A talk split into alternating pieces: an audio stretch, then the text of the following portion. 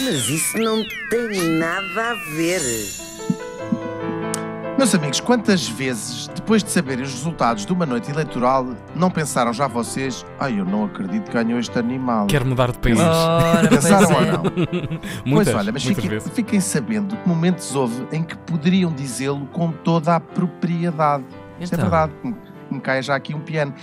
É que ah, esses outros animais somos nós, não é? As pessoas, às vezes, quando se passam com os políticos, inventam maneiras muito engraçadas de passar a mensagem, nomeadamente de fazer concorrer animais de quatro patas, de barbatanas, de asas. Uau. É verdade. Uau. Olha, o Bra- isto é incrível. O Brasil, vai, o Brasil vai à frente neste campeonato. Por exemplo, nos anos 20, essa altura em que a cocaína, como se sabe, era muito barata, há um grupo de cidadãos de Fortaleza que, fartinhos de mais do mesmo, não é? Sempre os mesmos políticos a candidatar-se, lançou a candidatura de Ioiô, nada mais, nada menos que uma cabra, uma grande cabra, até eh, diga-se de passagem, ok. que, apesar das muitas cruzes nos boletins, não conseguiu ser eleita para prefeita de eh, Fortaleza, o que teria sido perfeito.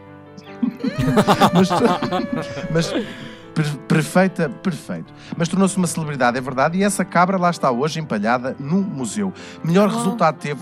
Depois, nos anos 50, imaginem, um rinoceronte de quatro aninhos que, sem desconfiar, concorreu à liderança do município de São Paulo. Resultado Ah, ok. 100 mil votos. O humano que ficou em segundo lugar obteve uns meros 10 mil. Claro, a- a eleição. Isto que as pessoas fazem Isso é é um escrever verdadeiro nome. voto de protesto. É mesmo, ao escrever o, o voto, escrever o nome no, no boletim, ela não foi considerada para a eleição, mas voto cacareco, que era o nome do bicho, era o, o, o rinoceronte chamava-se cacareco, ainda hoje é usado no Brasil como um grito de protesto, de facto, contra a corrupção, eh, geralmente. Não menos famoso ficou também o chimpanzé Tião, era um símio que tinha péssimo feitio, ele morava no zoo de- do Rio de Janeiro Oh. e já, se já era famoso que atirava cocó vá aos políticos que às vezes se aventuravam a ir lá fazer visitas oficiais ao jardim. E mais famoso ficou ainda quando alguém por ele o candidatou como presidente do Partido da Banana ao cargo de prefeito do Rio. Ele teve 400, 400 mil votos e Oh, foi o terceiro candidato mais votado. Mas temos mais casos. Há uma mula em Washington, há um gorila de 200 quilos em New Hampshire, o porco Winnie, que foi candidato a um lugar na Câmara dos Comuns em Oh, Londres. tão fofo, um É porco, awesome. Winnie. Um porco chamado Winnie.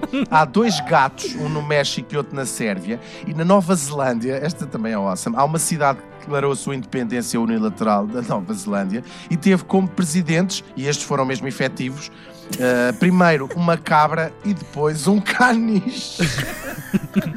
E agora vou contar o meu preferido. Em 2015, o cargo de governador da Louisiana, nos Estados Unidos, foi disputado por um republicano e por um, um lagostim.